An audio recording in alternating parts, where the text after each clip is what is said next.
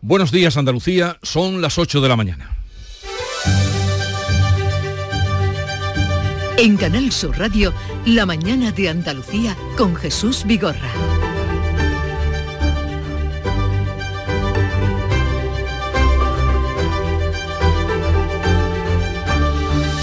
A las 9 de la mañana, dentro de una hora, se va a retomar en el Congreso la segunda sesión del debate de investidura de Núñez Feijó quien afirmó que no será presidente porque tiene principios y palabra. Rechaza así los votos de Jun, dijo él, y contrapone sus límites con la amnistía a los de Pedro Sánchez, que rehusó intervenir en el debate de investidura. Dejó en su lugar al exalcalde de Valladolid, también diputado por esa provincia, Óscar Puente. El pleno se va a reanudar, como decimos, a las 9 con la intervención de Bildu y previsiblemente, cuando llegue la hora de votación, será rechazada la investidura de Feijó.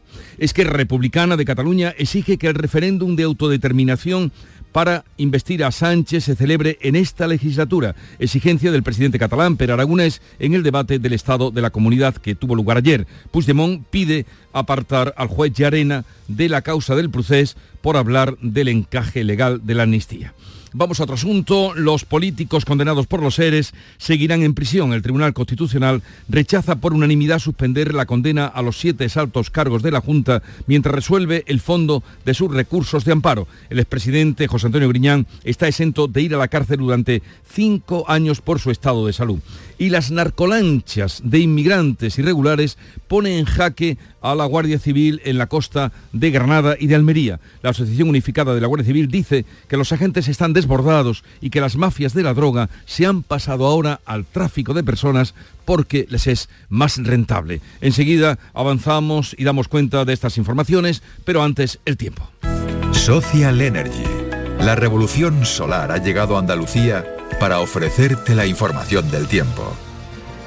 Este miércoles 27 de septiembre el tiempo continúa seco y soleado con cielos poco nubosos o despejados, salvo intervalos de nubes bajas matinales en el litoral mediterráneo y en el estrecho. Las temperaturas continúan sin cambios, las máximas hoy van a estar en los 34 grados en Córdoba y Sevilla y los 33 en Granada. Soplarán vientos de levante en el litoral mediterráneo y flojos variables en el resto, con levante fuerte en el estrecho.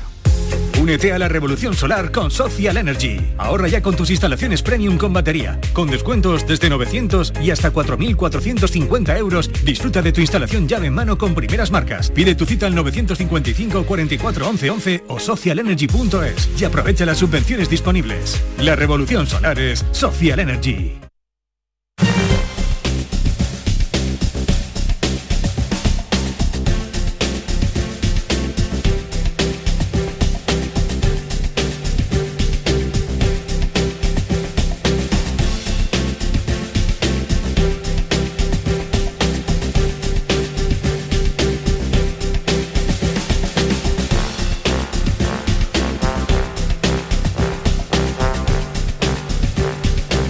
8 o 3 minutos de la mañana vamos a contarles la actualidad de este día, que pasa indudablemente por eh, el día después de la investidura, aunque hoy será la segunda sesión. Pedro Sánchez evitó debatir en el día de ayer con Feijó sobre la amnistía en el debate de investidura. El líder del PP asegura que no cederá a los independentistas para lograr la presidencia. El Congreso va a rechazar hoy en primera votación la investidura de Feijóo. Manuel Pérez Alcázar. El presidente del PP ha cargado contra los planes de Pedro Sánchez de pactar una amnistía con los partidos independentistas a cambio de la investidura. Feijóo ha renunciado al respaldo, dice, del partido de Puigdemont.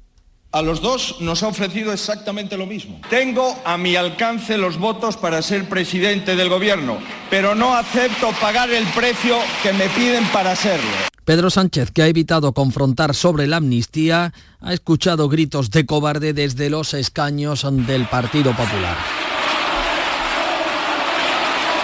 y es que Sánchez no ha querido subir a la tribuna. Le ha sustituido el diputado por Valladolid, Óscar Puente, que ha sorprendido con un discurso duro. Usted ha dicho esta mañana que es un presidente de fiar. Pues ya que no tiene usted quien se lo diga, se lo digo yo. Ni es usted presidente, ni es de fiar. Feijó ha reprochado a Sánchez que esquive intervenir en el debate de investidura. Señor Sánchez, usted me pedía seis debates durante la campaña electoral y ahora no es capaz de hacer el segundo. Y es usted el primer presidente en funciones que no hace el debate de investidura del candidato alternativo.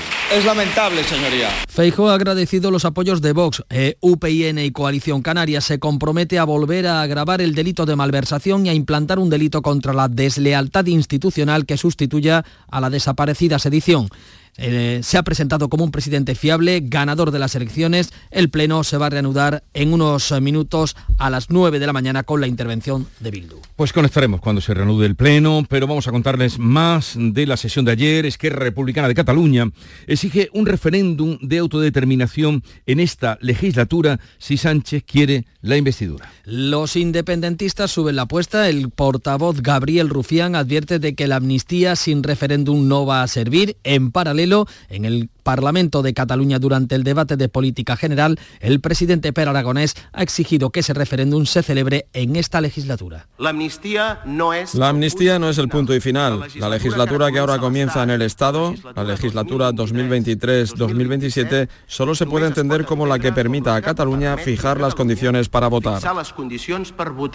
Junts marca distancias con Esquerra, advierte que aún no se dan condiciones para un acuerdo de investidura. Puigdemont eh, ha dicho desde Bruselas en sus redes sociales que ha ironizado pidiendo la palabra en el Congreso de los Diputados por las alusiones que ha recibido a su persona. Pero pide más, porque Puigdemont ha pedido la recusación del juez Llarena por pronunciarse sobre la amnistía. La defensa del presidente catalán prófugo ha pedido al juez del Supremo que sea parte de la causa del procés, que en una conferencia en Burgos este magistrado sostenía que un proceso de investidura no tiene fuerza bastante para aprobar una ley de amnistía. Para el abogado de Puigdemont, estas palabras suponen una evidente pérdida de la imparcialidad necesaria para la instrucción de la causa.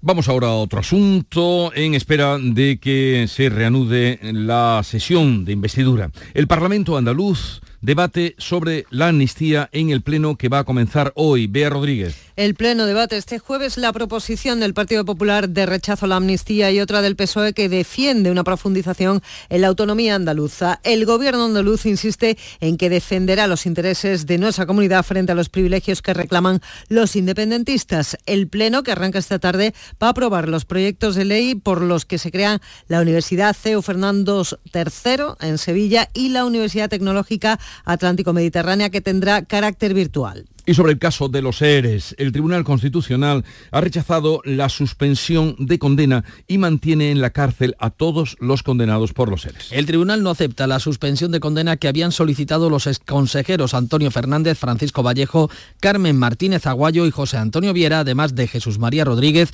Miguel Ángel Serrano y Juan Márquez. Solo Griñán retiró el recurso porque la audiencia ya lo eximió de entrar en prisión por su estado de salud. Por otro lado, el juez de instrucción de Sevilla del caso ERES ha abierto juicio oral contra el exdirector general de Trabajo, Daniel Alberto Rivera, y otros nueve acusados. El juez toma esta decisión pese a que el escrito de acusación de la Junta solicitó el archivo de la causa contra Rivera. Son las 8, 8 minutos de la mañana en la sintonía de Canal Sur Radio. La mañana de Andalucía. Con la Agenda España Digital 2026 todos somos protagonistas de la transformación digital de nuestro país. Da igual si eres Edu, Judith o Aurelio, si tienes 20 u 80 años, da igual tu origen, si eres de campo o ciudad. Bienvenida a España Digital, aquí y ahora. Gobierno de España. Campaña financiada con los fondos Next Generation, Plan de Recuperación. Llega el sorteo 11 del 11 de la 11, el sorteo que más da. Un momento, un momento, un momento. ¿Qué pasa? ¿Cómo que más da? ¿Qué más te dará a ti? Que son 11 millones. Vamos a ver cómo te lo explico. Como son 11 millones y 11 premios de un millón lo que da, pues es el sorteo que más da. ¿Cómo que qué más da? Pues tú mismo. Pero a mí no me da igual. Son 11 millones, ya te lo digo. Bueno, ya está a la venta el sorteo 11 del 11 de la 11. Un premio de 11 millones y 11 premios de un millón. El sorteo de la 11 que más premios millonarios da. A todos los que jugáis a la 11, bien jugado. Juega responsablemente y solo si eres mayor de edad. En Canal Sur Radio, la mañana de Andalucía con Jesús Bigorra. Noticias. Hay una realidad preocupante e inquietante y es que los embalses andaluces siguen perdiendo agua. Las reservas caen por decimoquinta semana consecutiva a pesar de las últimas lluvias. En peor situación está en la cuenca del Guadalete Barbate al 16% y la del Guadalquivir al 18,5%. El gobierno andaluz ha aprobado una inversión de 1.300.000 euros para que comunidades de regantes de Almería y Huelva puedan utilizar aguas regeneradas. Pequeñas y medianas empresas y autónomos andaluces podrán todavía solicitar las ayudas para compensar el sobrecoste por la subida de los precios. Tienen de tiempo hasta el 16 de octubre. El Consejo de Gobierno ha ampliado el plazo 15 días. Las ayudas se abonarán antes de que acabe el año. Hasta el momento se han presentado más de 55.000 solicitudes, pero todavía hay margen para gastar en su totalidad los 525 millones de euros de fondos europeos para este fin. Y la policía busca nuevas víctimas del cura encarcelado en Málaga por agredir sexualmente a cuatro mujeres después de sedarlas. Málaga, María Ibáñez. Sí, está analizando centenares de fotografías y grabaciones que el sacerdote guardaba en su ordenador. Días antes de su detención denunció a su novia en Melilla por robarle dinero y el material informático de su casa. Mientras tanto, el obispado asegura no haber tenido constancia de los presuntos delitos hasta el pasado mes de agosto. Rafael Pérez Payares es el delegado diocesano. Cuando hay denuncia, la Iglesia automáticamente se pone a colaborar de mano de la justicia y hace un comunicado de absoluta repulsa y de condena a este tipo de actos que son delictivos presuntamente, hasta que también habrá que estar pendiente de la sentencia judicial. Nada hacía sospechar de que estuviéramos ante un delincuente, como parece ser que se ha evidenciado por la medida eh, de prisión que se ha tomado el juez. El sacerdote de 34 años escogía a sus víctimas de su entorno más cercano, mujeres de entre 20 y 35 años. Los pueblos por los que pasó están consternados, entre ellos Junquera, El Burgo y Ardales.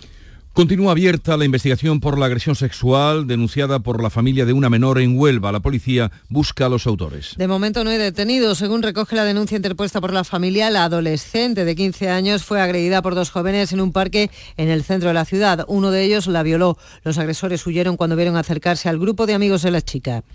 En la audiencia de Cádiz ha comenzado el juicio contra un hombre que está acusado de violar de forma reiterada a su hijo de cuatro años y facilitar que otro adulto lo grabara.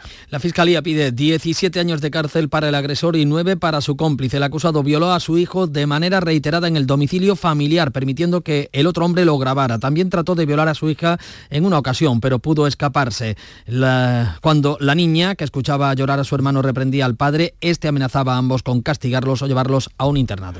Entran a robar en la finca del futbolista Sergio Ramos en Sevilla con sus hijos dentro. ¿Qué ha pasado, Antonio Catoni? Bueno, pues sí, un nuevo robo en una vivienda del Aljarafe con los inquilinos dentro, en este caso en esa finca de la Juliana de 44 hectáreas. Según leemos en el diario ABC de Sevilla, el asalto se producía el pasado miércoles durante el partido Sevilla-Lens, por lo que dentro de la vivienda no estaba ni el futbolista ni tampoco su esposa, pero sí se encontraban los cuatro hijos de la pareja y sus cuidadoras. Lo que sabemos es que nadie sufrió daños. Las narcolanchas con inmigrantes irregulares ponen en jaque a las fuerzas de seguridad en las costas de Adra y de Granada. Interior ha convocado para hoy al órgano de coordinación contra la inmigración irregular. El buen tiempo eleva la llegada de estas potentes lanchas cargadas de inmigrantes a la costa de Almería y Granada. Este martes llegaban dos a Adra y cuatro al Buñol en Granada. Víctor Vega, portavoz de la Asociación Unificada de la Guardia Civil, denuncia que los agentes están desbordados en ambas provincias y que en Almería faltan más de 300 efectivos. No tenemos ni suficientes medios, ni marítimos ni terrestres, y tenemos una falta de personal que ciframos necesidad de más de 300 agentes. El Ministerio del Interior ha convocado hoy en Las Palmas al órgano de coordinación contra la inmigración irregular. La llegada de inmigrantes en pateras ha crecido un 25% en lo que llevamos de año. Renfe rectifica y reduce una media de 10 minutos la duración del recorrido de los AVE Granada a Madrid. Una semana después de que diera a conocer los nuevos horarios, Renfe ha revisado los AVE entre Madrid y Granada que van a pasar a durar 3 horas y 40 minutos frente a las 3 horas 52 minutos que estaban previstos. Y hablando de comunicaciones, en unos minutos, a las ocho y media, hay convocada una concentración en Huelva para exigir mejores infraestructuras y comunicaciones. Eh, cuéntanos, Sonia Vela. La indignación por las deficiencias en las infraestructuras en toda la provincia se ha reavivado tras la avería que sufría el Albia Madrid-Huelva la semana pasada, Jesús, y te recordarás, y que dejó encerrados varias horas a los pasajeros dentro de sus vagones a oscuras, sin ventilación, y que además terminaba para muchos con una caminata por las vías del tren y de madrugada. Bueno, pues la primera reacción es este acto reivindicativo de esta mañana, comienza en unos minutos y une al Ayuntamiento y a la Diputación, ambas administraciones gobernadas por el PP, a los empresarios empresarios y a otros agentes sociales. Y hoy, 27 de septiembre, es el Día Mundial del Turismo. El sector confía en recibir 85 millones de turistas extranjeros este año y a partir de las 10 de la mañana les vamos a preguntar cuál es su lugar, cuál es la ciudad, cuál es ese eh, territorio con el que ustedes sueñan poder visitarlo, viajar algún día. La mañana de Andalucía. Hambre de librerías, de bibliotecas, de devorar novelas y cómics. Hambre de bailar y ver bailar. Alimentarnos de teatro, de ópera, de zarzuela, de conciertos, de museos y exposiciones. Hambre de aplaudir. Hambre de renacer, de revivir, de reencontrarnos. Cantar, leer, escuchar, mirar, vivir. Emocionar, boca llena. Hambre de cultura. Ministerio de Cultura y Deporte. Gobierno de España. Úbeda se engalana para su feria y fiestas de San Miguel. Del 28 de septiembre al 4 de octubre, no te pierdas la amplia programación que el Ayuntamiento de Úbeda ha preparado para vivir esta festividad con alegría e ilusión. Conoce más sobre la programación de feria pinchando en turismodeúbeda.com. Con la formación profesional, el futuro es presente. Porque aprendo en el centro y practico en la empresa Ministerio de Educación y Formación Profesional, Gobierno de España.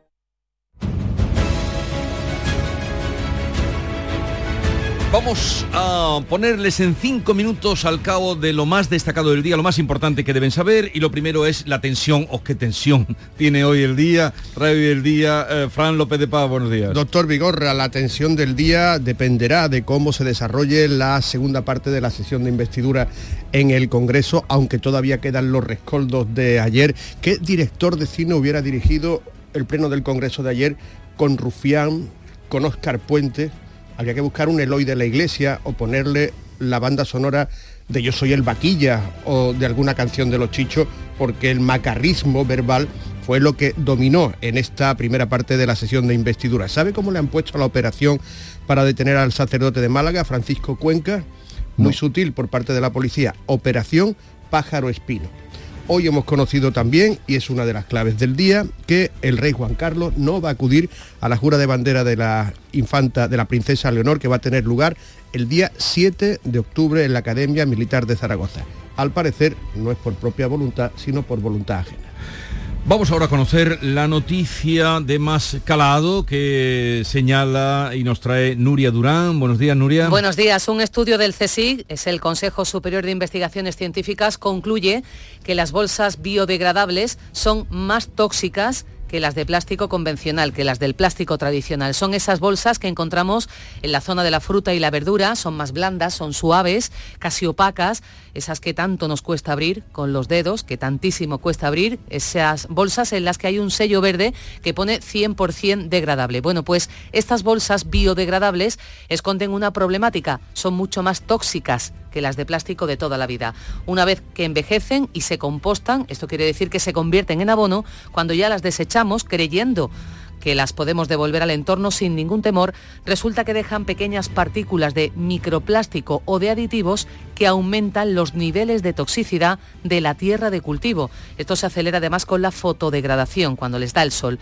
De este modo, ese compostaje pone en peligro el alimento que se cultiva en esa tierra. Supuestamente desaparecen las bolsas biodegradables, pero dejan en el camino, en el abono, una huella tóxica. Del ámbito internacional, Bea Rodríguez, ¿qué has encontrado? Pues relacionada con la información de Nuria, eh, una información que nos afecta de lleno por la cercanía de los protagonistas y porque es algo que ya sufrimos todos y por lo que vamos a pagar un alto precio en nuestras vidas y sobre todo las nuevas generaciones. El Tribunal Europeo de Derechos Humanos estudia hoy la denuncia de seis jóvenes portugueses contra 32 países, incluida España, por pura negligencia, por no hacer nada frente a la amenaza del cambio climático. Esa es la demanda en público, eh, en el diario público eh, del Portugal, lo presentaron hace tres años, fue el primero de este tipo y desde entonces han entrado 10 casos más relacionados con el calentamiento del planeta. Clave económica del día, Paco Ramón. Pues leemos en cinco días que el precio de las casas en España se ha transformado en un monstruo imposible de controlar, dice textualmente el diario de Prisa. El caso más paradigmático es el de Palma de Mallorca, pero no es la única. Málaga también se ha incrementado, en Málaga se ha incrementado el precio de la vivienda libre un 75% en la última década. Ha pasado de 1.260 euros el precio de metro cuadrado a 2.213. En Andalucía el salario medio es de 26.000 euros anuales y cada empleado necesita 7 años de su sueldo para comprar una casa promedio de 180.000 euros. Y la noticia deportiva de hoy, ¿cuál es? Continúa hoy la séptima jornada en primera, donde a las nueve y media el Cádiz intentará en su casa ante el Rayo sumar los tres puntos en juego para seguir subiendo puestos en la clasificación. El que se ha colocado de momento en mitad de la tabla a la espera de ver cómo termina la jornada es el Sevilla, tras golear 5 a 1 al Almería, que se hunde en la clasificación y que deja muy tocado a su técnico Vicente Moreno. Y la que mantiene su nivel de campeona es la selección femenina que con la goleada de anoche 5 a 0 a Suiza en Córdoba se afianza en el liderato de grupo de la Liga de las Naciones. El nuevo Arcángel batió el récord de asistencia en un partido de la selección femenina en suelo nacional, al final 14.194 espectadores. Lo contó Nuria Gaciño, 8, 20 minutos de la mañana, es ahora el tiempo para la información local. Atentos. En la mañana de Andalucía de Canal Sur Radio, las noticias de Sevilla con Antonio Catoni. Buenos días, Día Mundial del Turismo, industria que supone cerca del 20% del PIB de la capital. Hoy se presenta la Cumbre Internacional de Innovación del Turismo, que Sevilla va a coger a mediados de octubre, pero el turismo también genera problemas y hay convocada esta tarde una concentración en la Plaza Nueva contra la turistificación. Les contamos también que se ha producido un robo en la finca del futbolista Sergio Ramos. Según publica ABC, en el momento del asalto se encontraban en el interior los hijos del futbolista y sus cuidadoras. Vamos con el tráfico. Isabel Campo, buenos días. Buenos días, tenemos tres kilómetros de retención en la A49 de entrada a la ciudad, también en su prolongación por el puente del patrocinio un kilómetro, en la C30 dos kilómetros en el nudo de la gota de leche sentido Ronda Urbana Norte, en el puente del Centenario tres kilómetros sentido Cádiz, un kilómetro sentido Huelva. También un kilómetro y medio por la entrada a la ciudad, por la carretera de Utrera, dos kilómetros en la 92 sentido Sevilla. Y ya en el interior, circulación densa en La Palmera hacia marineros voluntarios bueno Monreal, Paseo Colón, hacia Puente de Triana y Puente de las Delicias. Hablando de tráfico, el día 9 de octubre se va a reabrir un tramo de la Avenida de las Razas que lleva cerrada un año por obras y a finales de diciembre se abrirá al completo. ¿Y el tiempo? Para el día de hoy, cielos poco nubosos, temperaturas sin cambios, máxima de 33 en Lebrija y Morón, 34 en Écija y Sevilla, donde ahora tenemos 17 grados. En Logística Castillo disponemos de terreno para estocaje de contenedores y maquinaria portacontenedores para la manipulación y reparación de los mismos. Instalaciones con almacenaje en ambiente, refrigerado y congelado. Todos los servicios de transporte multimodal y gestión logística integral al cliente adaptado a sus necesidades. Logística Castillo, tu gestor estratégico en Sevilla para todo el sur peninsular. En Canal Sur Radio, las noticias de Sevilla. Día Mundial del Turismo, industria que nos ofrece en Sevilla su cara y su cruz. Comenzamos por aquí, Isabel. Pues esta tarde la plataforma Sevillano ya ha convocado una concentración en protesta por la turistificación y masificación en el centro histórico. Pero no olvidemos que esta industria solo en la capital supone el 18% del PIB. El año pasado pasaron por la ciudad de Sevilla cerca de 3 millones y medio de turistas. Por ello esta mañana se presenta la Cumbre Internacional de Innovación Turística y Tecnológica. El presidente de la Diputación presenta una campaña de promoción de la provincia y el alcalde de la capital se reúne con los empresarios sevillanos para hablar del sector. José Luis Sanz, que por cierto quiere que la ciudad cuente con un stand propio en la Feria del Turismo Fitur de 2025. Alcalde que por cierto ha calificado de éxito rotundo la celebración de Auténtica, la primera feria del sector agroalimentario y gastronómico que echaba el cierre este martes en Fibes un evento, un foro gastronómico que evidentemente ha venido para quedarse, porque a la vista está que ha nacido chico, que el año que viene se ampliará. Es fundamental para la ciudad de Sevilla conseguir y mantener y consolidar estos grandes eventos que tanto aportan a la economía de nuestra ciudad. Hoy se clausura en Sevilla otro evento de referencia, el Al Andalus Innovation Venture, una cita para las empresas dedicadas a la innovación tecnológica en Andalucía. 500 pymes y emprendedores buscan inversión para sus propuestas en innovación tecnológica. En el foro que se celebra en el pabellón de la navegación están presentes líderes de fondos de inversión especializados como Laura González Stephanie, que se ha convertido en una de las mayores valedoras de empresas innovadoras andaluzas en el mundo. Es cuestión de encontrar un problema grande a resolver, no importa dónde estés, si estás en Sevilla o en Carmona, donde estés, da exactamente igual. Hoy en día, gracias a la tecnología, se pueden construir grandes imperios desde cualquier sitio. Son las 8 y 24. En Canal Sur Radio, las noticias de Sevilla.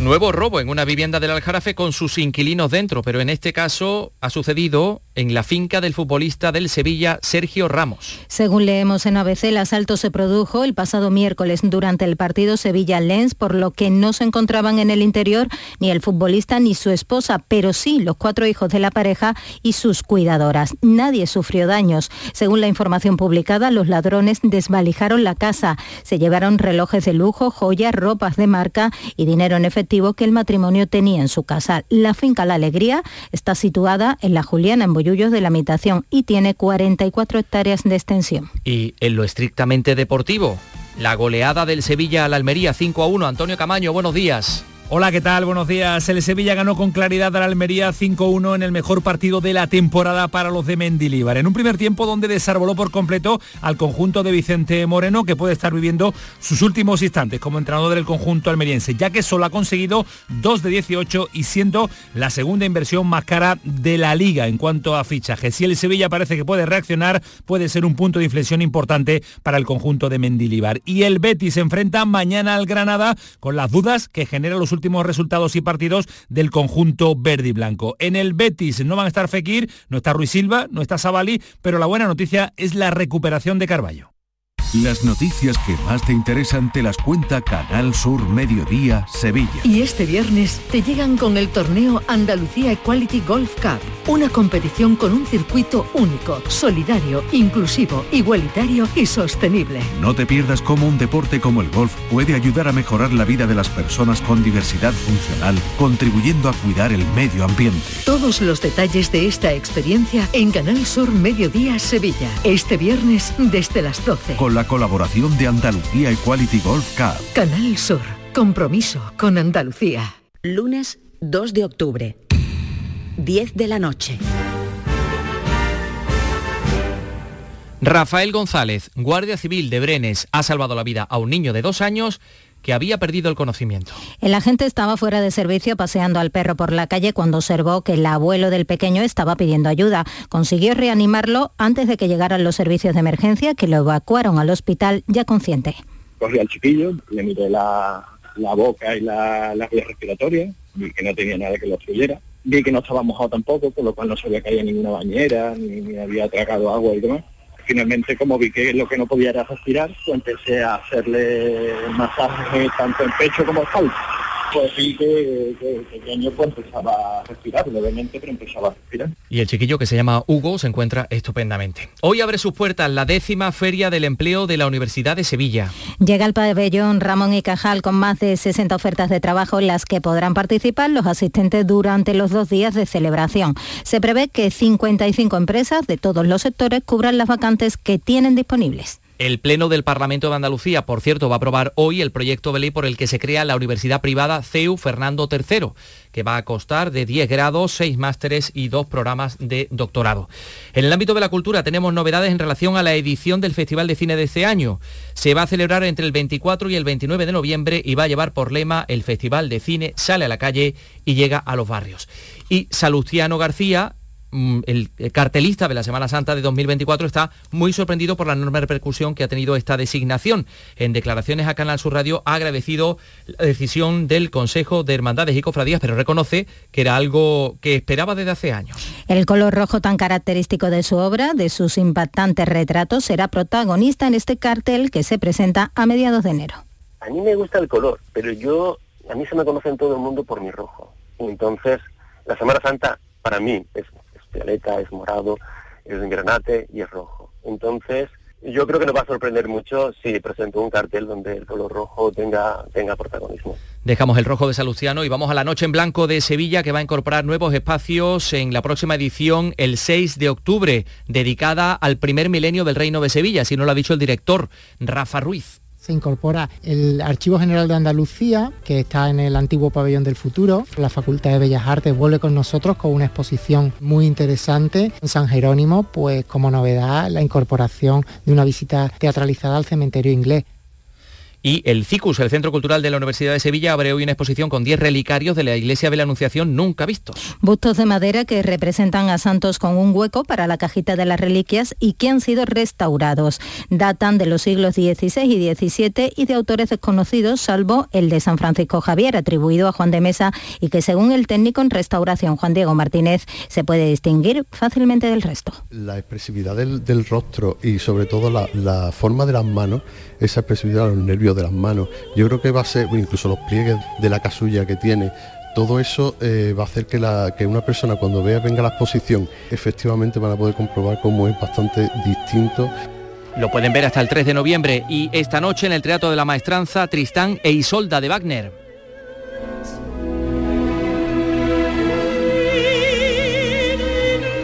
Va a haber tres funciones, la de hoy, el día 30 y el 3 de octubre, duración aproximada 5 horas.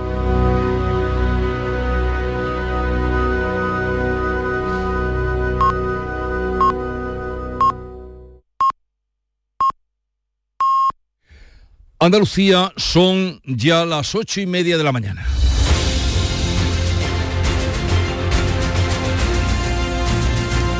Y ahora ustedes los que llevan con nosotros desde las 6 de la mañana tendrían que decir aquello de cómo pasa el tiempo. y es verdad, cómo pasa el tiempo. Pero eso señal de que eh, lo estaremos haciendo medio bien, si se les ha pasado volando. Bueno, en un momento abrimos la tertulia de actualidad hoy con Laura Garófano, José María Loma y Alberto García Reyes.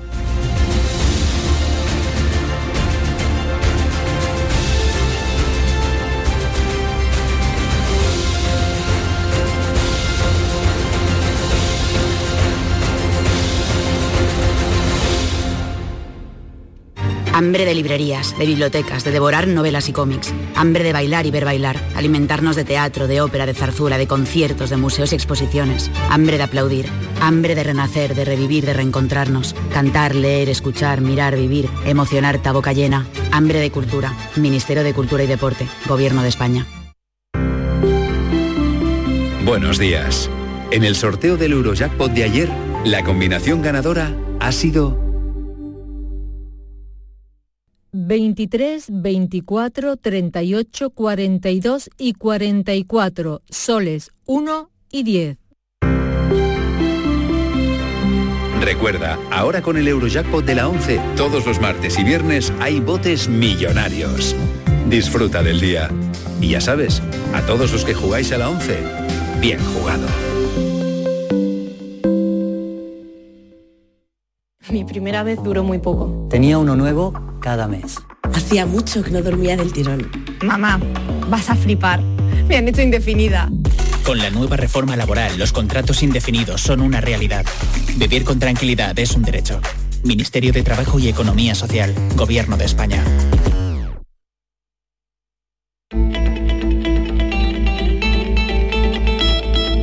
Hoy le vamos a dar una vuelta al aburrimiento. A todos nos visita alguna vez. Te proponemos un recorrido por la historia del aburrimiento, cómo era el aburrimiento hace un siglo y cómo ha cambiado. Donde no nos aburrimos es en el café de las cuatro. Uno de los ingredientes principales de nuestro café eres tú. Y en el espacio por tu salud, hoy salud bucodental. Te espero a las 4. La tarde de Canal Sur Radio con Mariló Maldonado. De lunes a viernes desde las 4 de la tarde. Canal Sur Radio, la radio de Andalucía. Algo está cambiando cuando la energía de nuestros hogares proviene de placas solares. Algo está cambiando. Gracias a muchos pequeños cambios, como llenar el lavavajillas, usar bombillas LED, moverse en transporte público, tener electrodomésticos eficientes o ahorrar en climatización, estamos transformando la energía de todo un país. Por ti y por todos, únete al cambio. Entra en algoestacambiando.es e infórmate. IDAE, Gobierno de España. En el programa del Yuyu nos reímos de todo. Ya sabes que siempre nos gusta mirar el lado bueno de la vida. Son animales que se hacen de querer. Por ejemplo, la langosta del acuario del restaurante Gente di Mare se encontró con una gachí, la acarició, la, la señora se llevó a la langosta y tras darle otra caricia la devolvió al mar. El programa del Yuyu. De lunes a viernes a las 3 de la tarde. Gente tierna que ama a los animales por pequeños que sean. Por favor, no los devuelvan al mar que pueden causar problemas. En su lugar, nos los mandan a la radio y descuiden que aquí estarán en buenas manos. Contigo somos más Canal Sur Radio. Contigo somos más Andalucía. Mónica vive desde hace años en un pueblo tranquilo de la sierra rodeado de naturaleza. Pero hace poco le ofrecieron un puesto de trabajo en el centro de la ciudad. Al principio lo dudó, le preocupaba la distancia. Pero hoy gracias al tren va y viene de la oficina cómodamente todos los días. Así, además, durante los trayectos, tiene tiempo para dedicarse a una de sus grandes pasiones, la lectura. No es magia, son tus impuestos. Agencia Tributaria, Ministerio de Hacienda y Función Pública, Gobierno de España.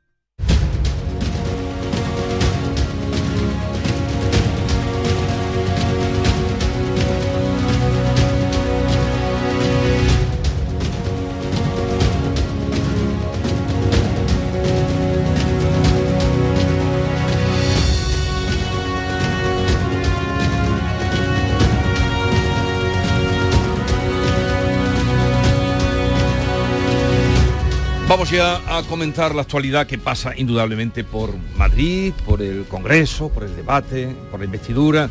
Y hoy nos acompañan para mm, hacer este, mm, este repaso Laura Garófano desde Cádiz. Buenos días, Laura. Buenos días. ¿Qué tal estás? ¿Cómo estás? Muy bien, muy bien. También está José María de Loma, redactor jefe de eh, La Opinión de Málaga. Buenos días, José María. Hola, buenos días Jesús, buenos días a todos.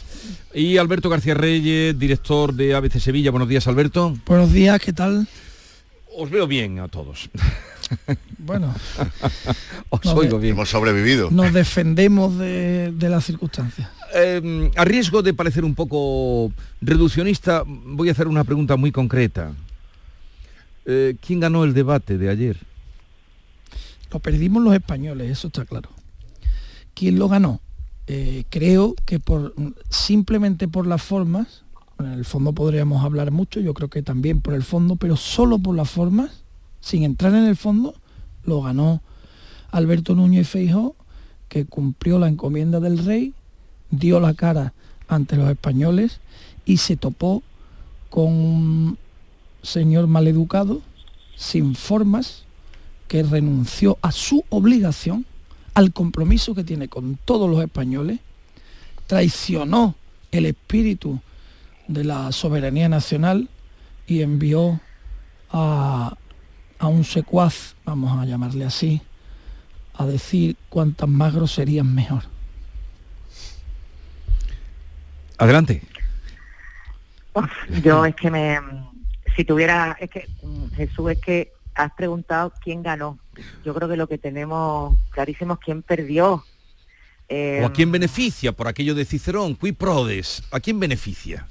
Ah, Pues, eh, bene- bueno, beneficia, lo único que sale beneficiado eh, creo yo que es Pedro Sánchez porque con su estrategia, que ahora eh, entiendo que la analizaremos eh, bastante bien, bueno, pues con su estrategia lo que, lo que ocultó fue debatir de- sobre, eh, sobre la amnistía en eh, por él mismo. O sea, Pedro Sánchez subió a la tribuna siendo cuestionado y eh, evitando mencionar la palabra amnistía, que sí mencionaron todos sus socios, dando por sentado de que tenía cabida en el marco constitucional, yo creo, ¿no?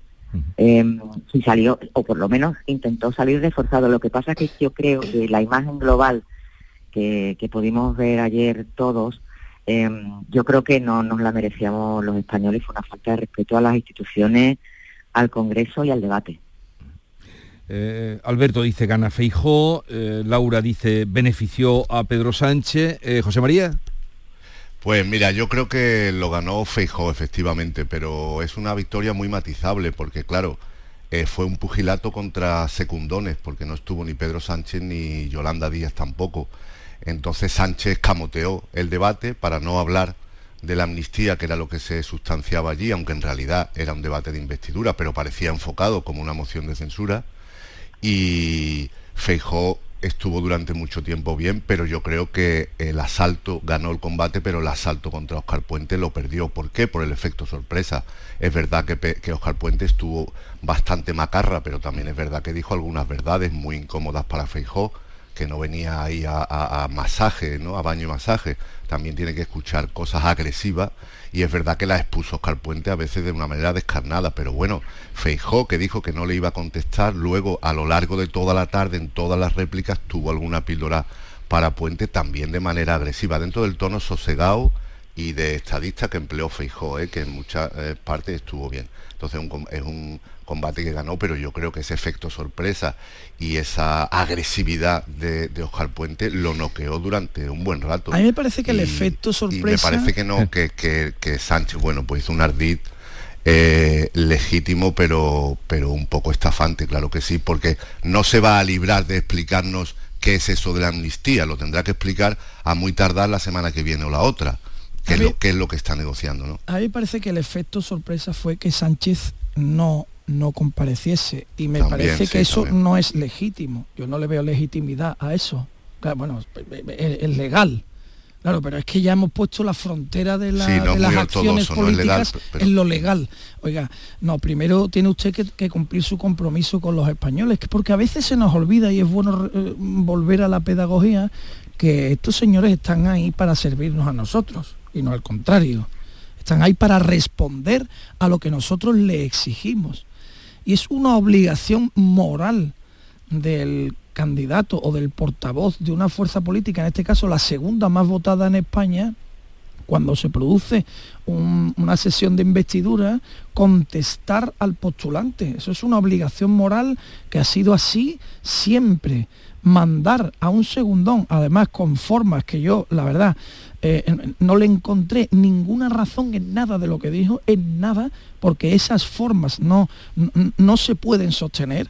En, la sede de la soberanía nacional. Estamos hablando de las Cortes Españolas, un respeto, un respeto. Hemos oído de todo en las Cortes. ¿eh? Bueno, claro que hemos oído de todo y lo, y lo desgraciado de todo esto, Jesús, es que seguiremos oyendo más, porque la deriva yo no sé a dónde nos va a llevar, este es el naufragio total.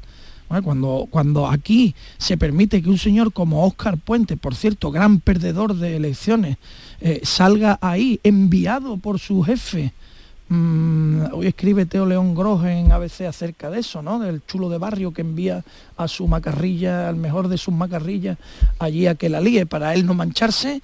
Sea, es que esto es tremendo ya. Es que estamos, cuando se pierde la forma, cuando se pierde la institucionalidad, se pierde absolutamente todo. Ya no hay ningún argumento que sirva, ninguno. Además, sobre la institucionalidad, eh, cuando fue la moción de censura eh, presentada por vos, con Ramón Tamames eh, como protagonista, una de las primeras cosas que dijo Pedro Sánchez cuando subió a la tribuna es que no intervenir, o sea, no tomar, hacer uso de la palabra en esa moción de censura era una era no respetar al Congreso. Eso lo dijo el pasado mes de marzo, que la hemeroteca es muy... Sí, pero es que Pedro Sánchez ha dicho tantas cosas que... Lo, claro, y bueno, habrá cambiado opinión, habrá cambiado opinión, claro, es, lo que, ocurre siempre. Entonces, claro, mm, es que es el primer eh, presidente en funciones que elude intervenir en un debate de investidura. El primero, bueno, pero claro que Pedro Sánchez ha sido pionero y seguirá siendo pionero en muchas cosas. Pero muchas cosas se malas. Lo dijo, se lo dijo, se lo dijeron desde la tribuna. Feijó le dijo, es usted el primero que no interviene y lo enfocaron las cámaras a Pedro Sánchez estaba riendo. y puso un gesto diciendo, ¿y qué? Quiero decir, es que a él no le importa ser un innovador, es que eh, en ese sentido pues es así de, digamos, de, de, audaz o de cobarde el adjetivo que se quiera emplear. Él no es su tiempo, ayer consideró que no era su tiempo y que era Feijol que tenía que estrellarse contra su, su segundo y así enfocó ese debate, ¿no? A mí me deja perdonar que sea muy intente ser exquisito con las palabras porque además es nuestro sí, oficio. Tú, hablas bien, tú escribes bien. A mí la innovación. Controlas el lenguaje. Bueno, me gusta eh, el lenguaje. A mí la, innovación me parece que es un concepto constructivo. Me parece que lo que está haciendo Sánchez puede ser pionero, pero pionero en el peor de los sentidos, porque todo lo que hace él por primera vez es malo. Yo no he visto nada de todo esto que estamos diciendo. Es la primera vez que un presidente miente. Pero es que el formato, el formato, el formato ya estaba maleado, porque el formato debe ser que un candidato exponga su programa de gobierno para ver si alcanza el favor de la Cámara. Hubo pocas promesas por parte de... No estoy de, acuerdo. De Feijó y además... No estoy de acuerdo, eh, presentó un programa de gobierno que te puede gustar más o menos y que podemos debatir. Pero quiero, quiero decir que no se trataba de ir a, doblar, a partirle las piernas y a mm, tener un enfrentamiento dialéctico todos contra todos. Lo que, lo que debería ser es un formato que en tono sosegado el aspirante expusiera su programa de gobierno. Feijó también atacó con bastante saña a todos los demás, salvo a Vox. Bueno, yo, creo, que... más bien se defendió, ¿eh? O sea, es que ayer el foco, bueno, de era, el, enemigo, era el abatir, era el protagonista, también es lógico, ¿no? Claro, pero, pero, pero también es lógico que Además, su intervención empieza, su intervención empieza con una falacia, porque su intervención es no voy a ser presidente porque tendría los votos, pero no quiero. No, porque si tiene los votos de Junts, Vox no estaría contigo. Es decir, es que también empieza construyendo su discurso Pero eso es ciencia sobre una base ¿eh? un poco artificiosa. No, no, no, no, no, eso es ciencia ficción. ¿Cómo que Vox no estaría contigo? ¿Por qué? Porque si está Junts y él negocia una amnistía con Junts, Vox no le votaría la investidura. ¿Por qué? No es que le falten ya, lo ha dicho eso Santiago Abascal, lo ha dicho. Vox, dijo bueno, que lo ha dicho 20.000 veces que no, que no estaría en un cóctel de ese tipo. ¿Por qué? No, yo creo que Vox no estaría en un cóctel donde está ah, yo creo, un rufián o una noguera. Pero yo creo no es lo mismo que esto va a ocurrir así, esto es yo creo.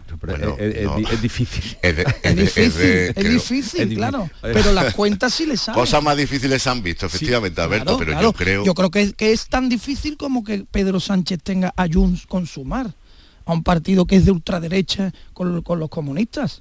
Sí, pero parece que es tan difícil, pero como en la política contemporánea se ve de todo, ¿por qué la aritmética hacia un lado funciona y hacia el otro no? No, pero de acuerdo, pero a lo que voy eso, es que seguramente los principios.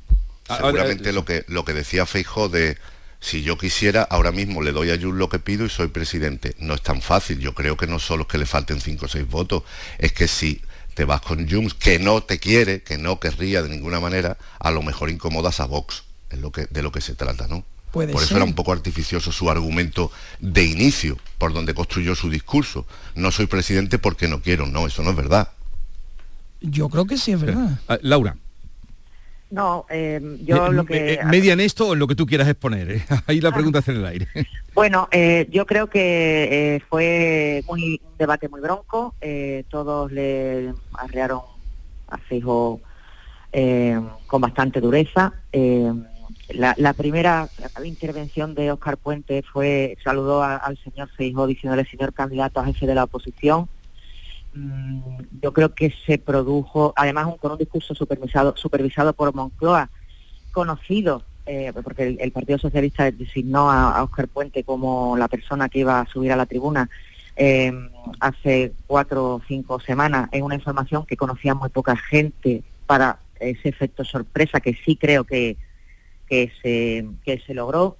Em, yo creo que una vez superado ese efecto sorpresa, bueno, pues Feijó eh, estructuró su discurso en tres bloques, uno eh, muy crítico, como no puede ser de otra manera, eh, otro en el que esbozó a grandes rasgos su programa legislativo em, y después todas las respuestas que hizo, salvándose la, que se inhibió de contestar porque dijo que esto era el club de que eso era el club de la comedia, ¿no? Mm, no sé, yo creo que, si bien eh, la táctica eh, desplegada por, por, Pedro Sánchez mm, creo que era embarrar el debate para que no se hablara de, amnistía y hablar hoy como estamos haciendo todos, tanto aquí en Canal Sur como creo que en todos los, medios de comunicación, sobre la, estampa de ayer, pues no se está hablando del, del, del de la cuestión, ¿no? que es el tema de, de la amnistía que ya no es solo eh, analizar la estrategia, sino la, ejecución de la estrategia, porque la estrategia, como todos los políticos, la tienen estrategias, eh, tanto a la derecha como a la izquierda. Mm, eh, me refiero a la ejecución. Las palabras escogidas por Puente mm, en el discurso, pues creo que, que no, no eran las que nos merecíamos. Pero no solo Feijóo, sino creo que ningún español de ninguna ideología se merecía, no, nos merecíamos, eso. No nos merecíamos a Puente nos merecíamos a Pedro Sánchez. Pero eh, lo que habla, lo que dice Laura y también, Fuimos a ver la función y, y nos metieron a un segundo la sorpresa. la ópera y te cambian. Que la sorpresa se consiguió. El efecto sorpresa lo consiguieron. Pero sorpresa negativa. sí, pero, la sorpresa puede ser negativa, pues pero desde que empieza a bajar la escalera ya hay un desconcierto total. por supuesto. Ahora, eso es audacia, demasiada audacia, estrategia, ¿qué es eso? A mí eso me parece falta de respeto, mala educación, falta de clase, de categoría y de, y de cualquier ordinariez, me, parece, me empiezo a decir adjetivos, descortesía, deslealtad. O sea, es que no puede haber más adjetivos que funcionen con el acto que, que, que promovió ayer Pedro Sánchez. Es que fue un tongo a los españoles, un tongo en la sede de la soberanía nacional, hay que decirlo con rotundidad. Lo que los españoles merecemos no lo que los españoles merecemos, mejor, lo que los españoles exigimos es que cada uno de los responsables públicos a los que hemos puesto en la Cámara eh, Nacional cumpla con su obligación. Nada más, luego puede tener más razón o menos razón, estar más acertado o más desacertado, lo debatimos, pero eludir tu responsabilidad, ¿esto qué es? Es que además no es lo mismo porque en comunicación política, que lo sabemos todos, eh, cuando por ejemplo algún, algún portavoz de la oposición en cualquier, en cualquier institución, ¿eh? hablo desde un ayuntamiento a una diputación, una administración autonómica, cuanto más en el gobierno, eh, cuando un portavoz critica a, su, a su líder opositor que está en, el gobierno o con aspiraciones de gobierno, lo que se suele hacer es que cuando contesta, o sea, la respuesta la hace el segundo o el tercero, porque es una manera de eh, ningunear al otro.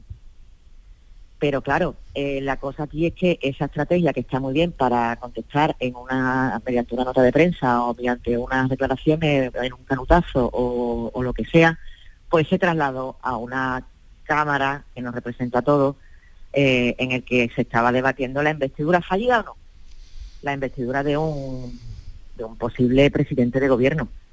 Hombre, yo creo que si fuera, si hubiera hecho a la inversa, pues yo creo que el PSOE estaría hoy pues mm, eh, igual de cabreado que puede estar el Partido Popular. No obstante, la segunda la segunda lectura que yo hago también es que aquí se ha retratado todo el mundo. Quiero decir, si el eh, está retratado eh, y, y, Pedro Sánchez está retratado, aún no habiendo subido a la tribuna. Quiero decir que eh, creo que muchísimas veces los silencios dicen mucho más que un gran discurso. Y creo que aquí también ha pasado esto. Claro, la estrategia de Sánchez es quedar pretendidamente inmaculado, aunque sufre los ataques igual, hasta que, hasta que suelte el, bombazo de la amnistía, el cómo, el cuándo, el de qué manera, y igual que ese efecto eh, pernicioso en la opinión pública, pues que sea de, de muy pocos días. De todas maneras, Oscar Puente ayer eh, tenía otra misión también y yo creo que es el único por, su, por sus formas que podía hacerlo. También tenía un mensaje interno para los propios socialistas, también tenía un mensaje para zaherir e implícitamente a, Guerra, a González, a Paje, a todos los dirigentes que son menos dados a, a, la amnistía y a entenderse con los nacionalistas. Y también les dijo que ya estaban fuera de órbita y también hizo una defensa de que el PSOE es lo que lleva haciéndolo siempre y que en cada momento es de sus dirigentes. O sea, mostró una lealtad al sanchismo y evidenció una cosa, que la gran mayoría, y eso te lo dicen también, la gran mayoría de la gente que está en cargo del PSOE actual, está de acuerdo con lo que haga Sánchez, haga lo que haga. Lo demás son, son darle tres cuartos al pregonero. Y esa misión la tenía también Oscar eh, Puente. Yo tengo el discurso escrito que lo, han enviado los medios y, y, la verdad es que leído hay algunas cosas que son, bueno, son duras y son normales. Lo que pasa es que Oscar Puente le puso de su cosecha en cuanto a la interpretación, ¿no? En cuanto al, tono eh, chulesco, eso es verdad. Vamos a ver el partido de vuelta quien envía Feijó también a, contestarle a, Sánchez o qué estrategia es la que emplea. Ah, sinceramente yo en el discurso de Oscar Puente no encuentro nada que valga un duro. Bueno, él atacó, por ejemplo, ese argumento de la lista más votada y lo atacó con bastante, con bastante argumento y ejemplos, ¿no? todo el mundo todo el mundo apela a que viene la lista más votada cuando le conviene. Lo hace el PSOE lo hace el PP todo el mundo. Sí sí eso está muy bien pero pues, está muy visto no encuentro nada que me, que me resulte interesante la verdad. Y como no si no iba a proponer planes de empleo precisamente era un, era un discurso a la contra. de mala que se subía pues lo siento pero ya es que me hago el sordo porque a mí la mala educación no me gusta y me parece que ese sitio es sagrado para hablar de esa forma no, y además de las escasas veces que ha mencionado Pedro Sánchez el tema de la amnistía, él ha dicho que eh, todo el mundo conocía su, su hoja de ruta y que estaba eh, hablando con discreción y que sería transparente. Hombre, la discreción, yo creo que nada más que por su parte, porque los independentistas están contando hasta, mm. si le pusieron un cortado con leche o le pusieron una nube o le pusieron un, manchado.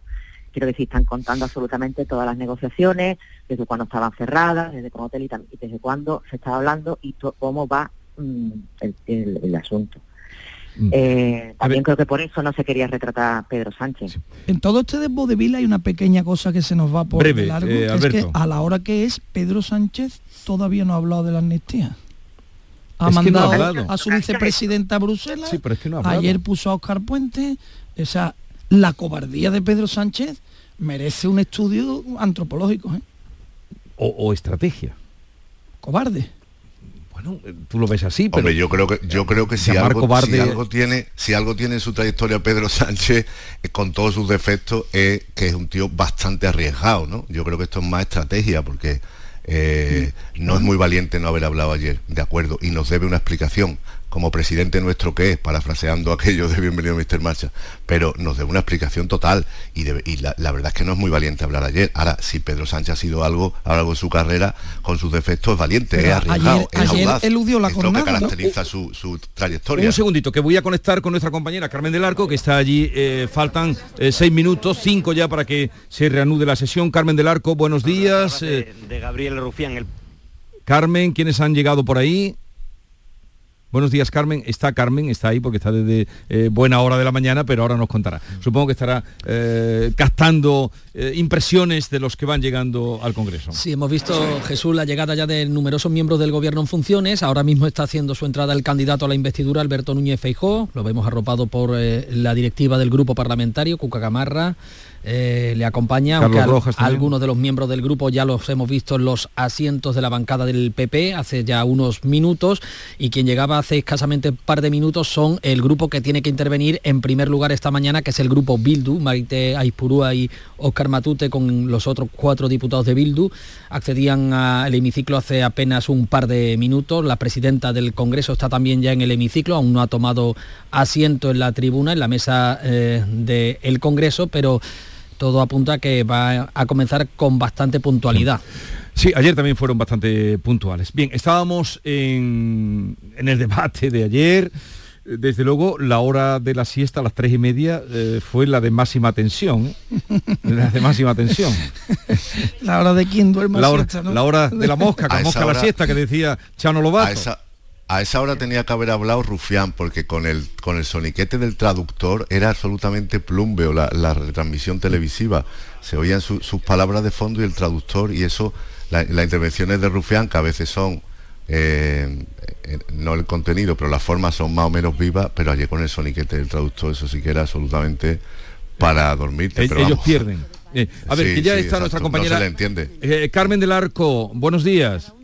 Hola, buenos días. Sí, ya estamos por aquí viendo cómo entran los diputados y acabamos de ver cómo entra Alberto Núñez Fejó, que nos ha dicho que entra con tranquilidad, que todavía queda mucho debate y dice también que de la jornada de ayer de la intervención pues que se siente bastante satisfecho y estamos ya a punto también de ver cómo entra Pedro Sánchez que llegaba al Congreso hace ya bastante rato. un segundito, eh, Carmen, vamos a escuchar, eh, estaba hablando Yolanda Díaz, pero ya la hemos perdido eh, a la llegada. ¿Alguno más o algo más que te haya llamado la atención? Vemos que pues ese aplauso...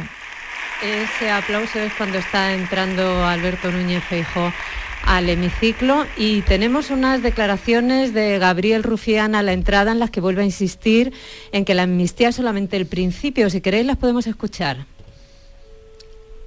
Que si queremos eh, profundizar en el debate de una forma seria, eh, una amnistía no se puede quedar solo en la reparación. Eh, y tampoco estoy de acuerdo con esa especie de patriotismo frágil de que esto es pues, algo malo para la democracia. Las democracias se equivocan, se han amnistiado se amnistiará. Yo creo que es importante que las amnistías, y así sucede cada vez que son exitosas, pues abre la puerta a soluciones, no solamente a reparaciones. Y la solución, bajo nuestro punto de vista, es que se vote. Si alguien tiene una solución mejor, más allá de, pegar o de encarcelar, pues que nos la diga. Mm. Bueno, palabras de Gabriel Rufián. Eh, de la amnistía fue uno de los que habló, habló también eh, Enrique Santiago, eh, de Izquierda Unida también habló de amnistía. Sí, sí. mm, No, yo es que estoy completamente desconcertado con esta frase de Rufián de que las democracias se equivocan. Joder, vaya tela, ¿no? O sea, las democracias se equivocan cuando no hacen lo que te gusta a ti. Luego, la democracia eres tú. Si la democracia se equivoca, será porque tú eres un absolutista, ¿no? por los que hacen la democracia se, eh, se equivocan. Se- Nos pero- equivocamos todos, nos pero- equivocamos todos. La democracia también, tam- también tiene errores, claro. Pero si, eh, por- por- parafraseando a Rufián, si él encuentra una forma mejor de mm, arreglar Cataluña que saltándose la ley, que me la cuente. Como él dice que si encontramos una forma mejor que encarcelar, que se la contemos, que me cuente él a mí la mejor forma de no saltarse la ley, que me la cuente. Eh, no habéis dicho nada de Yolanda, que estaba ahora mismo entrando, que también se quedó sentada. ¿Creéis que fue, estaría también eso pensado y decidido o, o Bueno, fue... yo- Sí. Yo, yo la, la- la postura de Yolanda Díaz no la comparto, yo creo que, pero vamos, porque creo que debería haber, haber subido, pero bueno, no me extraña que, que no subiera porque hace seguidismo de, de- de Pedro Sánchez. Pero sí me llama poderosamente la atención que hurtara el debate a, en el Congreso a todos los españoles, porque no nos olvidemos que se dirigen a Feijó, están en una sesión de investidura, pero ellos se deben a sus votantes y a todos los españoles. Un momentito, Y- y- Laura. Sí, dime. Termina. Y sin embargo, y sin embargo, acudir a hablar con un delincuente fugado.